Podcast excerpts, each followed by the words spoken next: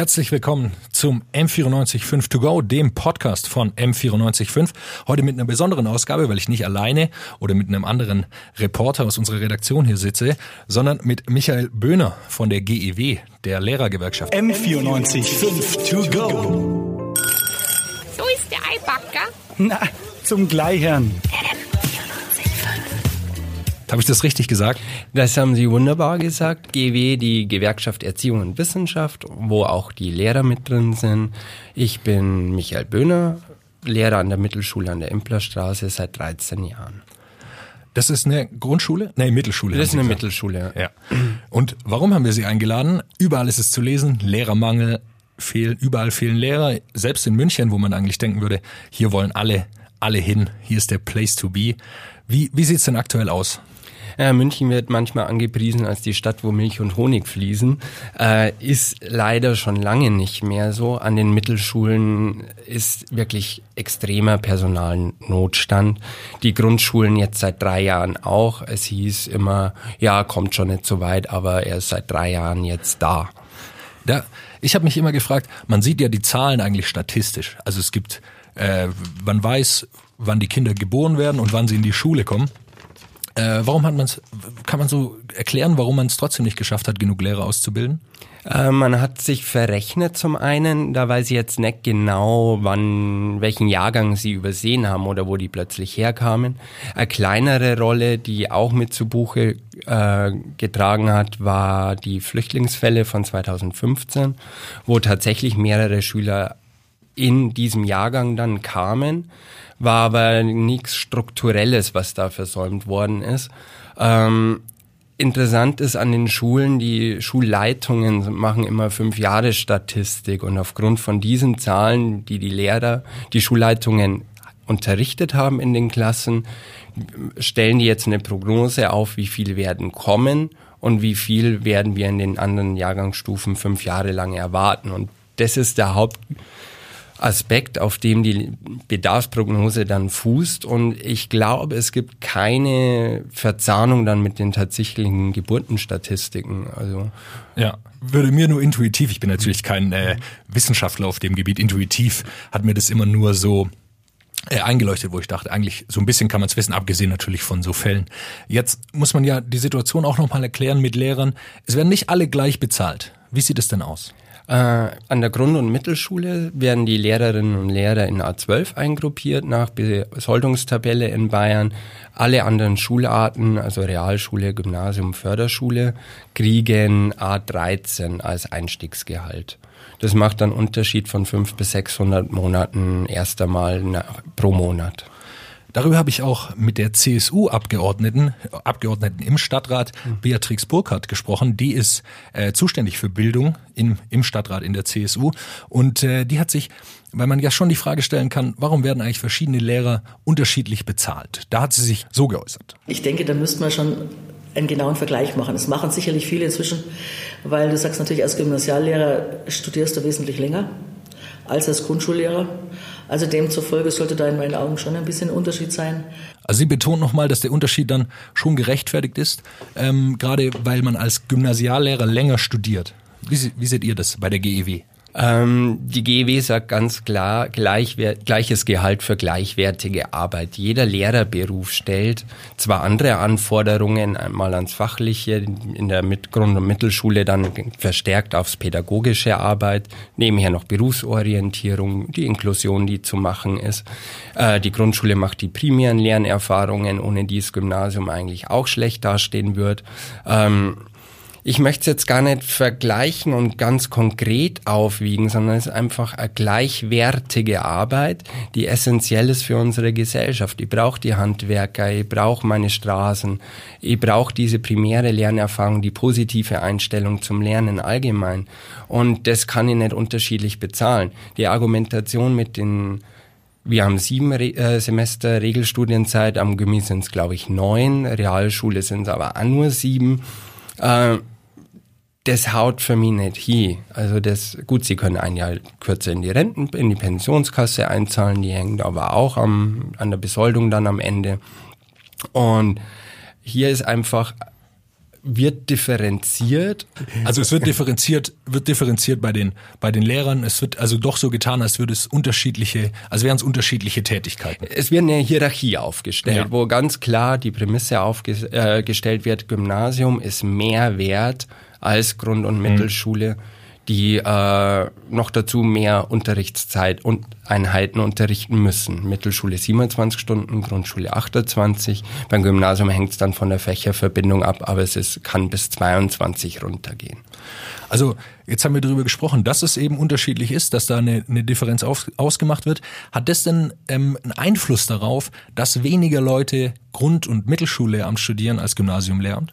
Äh, wenn ich jetzt an meine Entscheidung damals zurückdenke, hat bei mir selber wenig Rolle gespielt. Ich bin einfach hingegangen, habe gewusst, ich wollte was mit Physik machen und mit mhm. Sozialpädagogik und bin in meinem Lehramt Mittelschule hängen geblieben. Ähm, wenn man jetzt ehrlich ist, vor allem in München, das Leben ist sauteuer und die, der Wert eines Berufs misst sich eigentlich an der Höhe des Einkommens. Und natürlich darf ich das aus Familienplanungstechn äh, Familienplanungsgründen, äh, Pensionsgründen, Versorgungsgründen ähm, nie vernachlässigen. Jetzt stehe ich vor der Entscheidung, Realschule oder Mittelschule oder Grundschule zu studieren. Und natürlich gehe ich erstmal in das, wo ich 500 Euro mehr im Monat kriege. Ja. Also jetzt, München ist ja nochmal immer eine spezielle Situation. Mhm. Die Mieten sind so wahnsinnig gestiegen. Die Stadt hat jetzt, muss man generell dazu sagen, hat natürlich nicht immer den kompletten Einfluss, wie ein Lehrer bezahlt wird, muss man dazu sagen. Also habe hab ich auch mit eben der CSU-Stadträtin Burkhardt besprochen. Sie haben da nicht den direkten Einfluss, wie viel Gehalt bezahlt wird. Aber es gibt bei äh, Kindergärtnern zum Beispiel die sogenannte München-Zulage. Wäre das nicht auch eine Möglichkeit für Grundschullehrer? Hören wir uns mal kurz an, was sie dazu gesagt hat. Die Überlegung, dass jetzt Lehrer ähm, pauschal eine Erhöhung bekommen. Diese Überlegung hatten wir bis jetzt nicht. Überlegungen zu sagen, Mangelberufe, was kann man noch tun? Das haben wir im IT-Bereich ja auch gehabt, dass man sagt, okay, in gewissen Bereichen braucht es noch eine Sonderzahlung oder ein, eine andere Einstiegsmöglichkeit, aber eine pauschale Entscheidung war bis jetzt zumindest nicht im Gespräch. Also pauschal soll es erstmal nicht kommen oder wird noch nicht besprochen in der CSU-Stadtratsfraktion. Was halten Sie denn von dem Vorschlag? Ich finde es auf jeden Fall notwendig, wenn man sich die Mietpreise äh, anschaut in München. Ähm, wir haben vor allem ein ganz großes Problem, das ist die Fachlehrerversorgung in München. Ähm, jeder, der mit A10 einsteigt und hier eine Familie gründen will, ordentlich leben will, der hat natürlich keine Chance. Wir brauchen aber an der Mittelschule und auch an der Grundschule diese Lehrerinnen und Lehrer, die die praktischen Fächer unterrichten. Und hier gibt's keinen Weg dran vorbei, die einfach zu erhöhen für diese Gruppe. Bisher ist die Grenze 3100 brutto. Ja.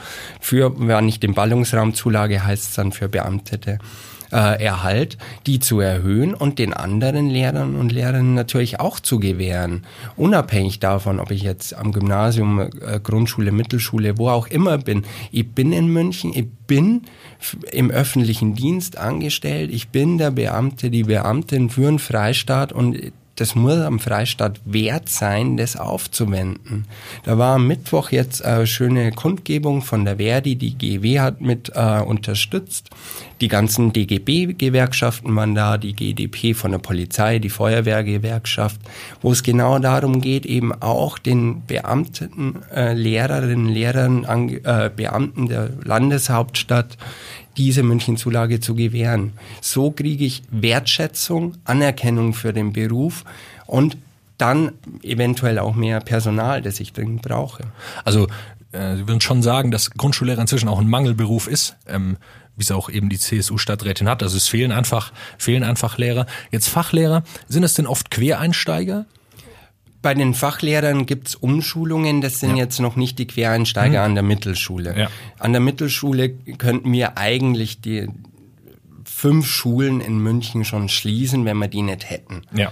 Äh, ansonsten könnten wir den Laden nicht, die Grundversorgung nicht mehr gewährleisten. Das heißt immer, der Unterricht sei sichergestellt, die Unterrichtsversorgung. Da bezieht sich ganz klar nur auf die Grundversorgung, die vorgeschrieben ist. Ja, also ich habe äh, eben mit äh, Frau Burkhardt auch darüber gesprochen, über Quereinsteiger, gerade bei Berufsschulen, wo das äh, sehr großes Thema ist und wo die Stadt auch einen größeren Einfluss hat. Und sie hat sich über diese Möglichkeit, dass man die vielleicht von Anfang an verbeamten kann, so geäußert. Das kommt dann auch darauf an, auf die Quereinsteiger. Wenn sie bereit sind, auch noch eine zusätzliche pädagogische Ausbildung zu machen, gerne. Aber wie gesagt, ohne funktioniert es einfach nicht. Also du kannst nicht gleich mit der Verbeamtung gehen. Wenn du in die Verbeamtung gehst, hast du auch wieder die, die Zurückstellungsgelder, die du auch noch haben musst. Also ich denke jetzt erst mal mit so einem, so einem Pool mal zu schauen, wie funktioniert das. Verbeamtung noch nicht gleich. Äh, Das ist jetzt vor allem natürlich auf Berufsschulen äh, gemünzt. Aber wie sieht es generell aus mit, mit Leuten, die aus anderen Fächern kommen? Beispielsweise, man hat Germanistik studiert und wird Lehrer. Dann kommt man ja meistens, wird man nur angestellt an der Schule. Äh, natürlich, und das ist auch okay soweit. Ich muss mich nämlich auch erst einmal als Staat schon Gedanken machen, san- ist es mir wichtig, ein gut funktionierendes Bildungssystem Ja. zu haben. Und dazu muss ich erst einmal schauen, dass ich die ordentlich Studierenden herankriege, die förder und so, dass es überhaupt nicht zu Engpässen kommt. Ähm, auch die Beamteten haben ja noch eine Probezeit. Also es passt mit der äh, Anstellung, die natürlich von der Besoldung her gleichgestellt sein muss. Ich kann hier nicht ein Zwei-Klassensystem innerhalb einer Schule aufmachen dadurch. Und was gar nicht geht, ist die Befristung von den Angestellten. Ich kann mir nicht, ich kann nicht erwarten, dass sich Leute freiwillig einen Monat lang arbeitslos melden oder ein Muss, muss man erklären, also die befristeten Verträge, ebenfalls von der CSU-Stadtratsfraktion, ebenfalls kritisch gesehen, ist diese befristeten Verträge, man hat einen Vertrag von September bis äh, Juli, Ende Juli. bis zum letzten Schultag Genau. normalerweise. Und dann ist immer. man sechs Wochen, äh, muss man sich quasi arbeitslos melden. Genau.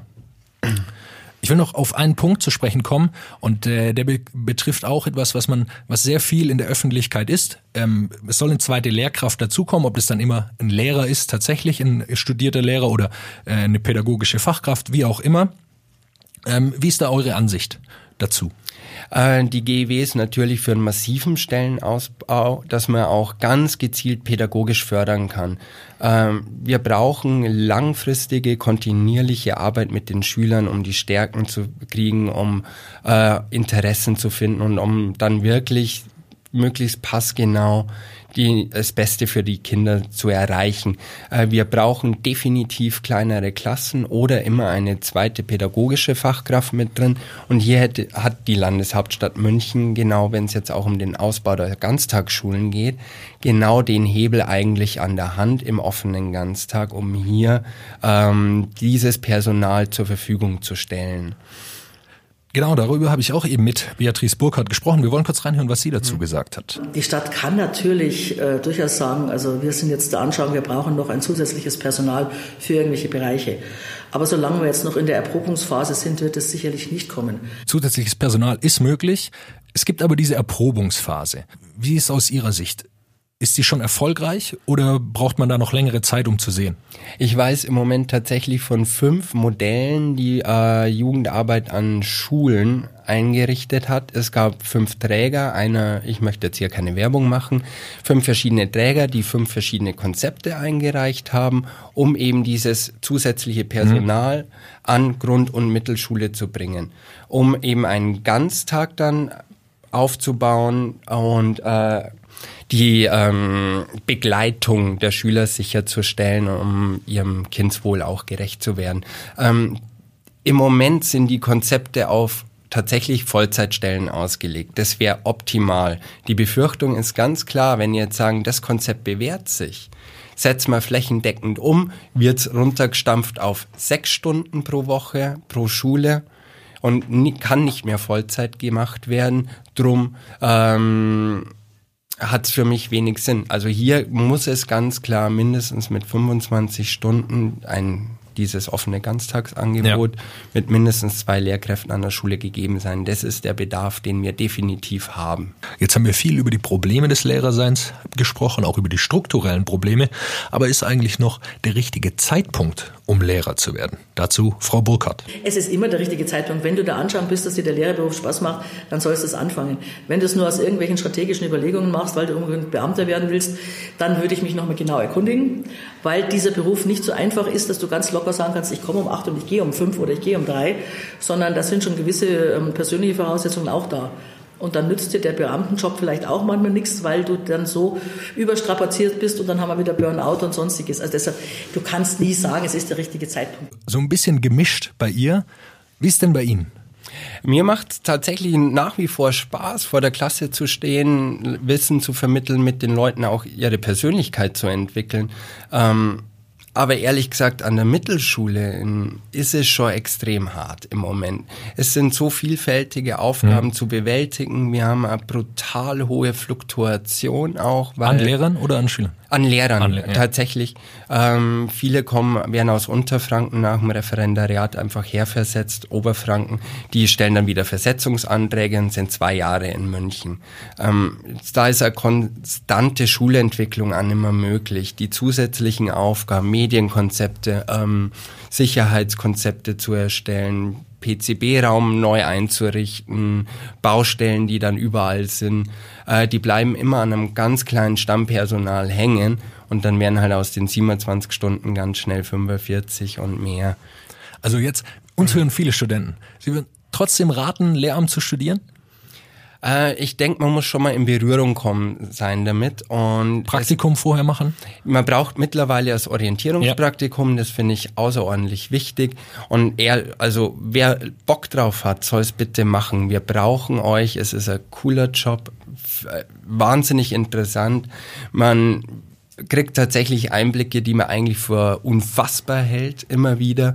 Ähm, aber nach dem Orientierungspraktikum dann nochmal selber die Rechnung aufmachen und schauen, ob man, ob es es ist oder nicht. Ganz herzlichen Dank, Michael Böhner von der GEW. M94 5 to go.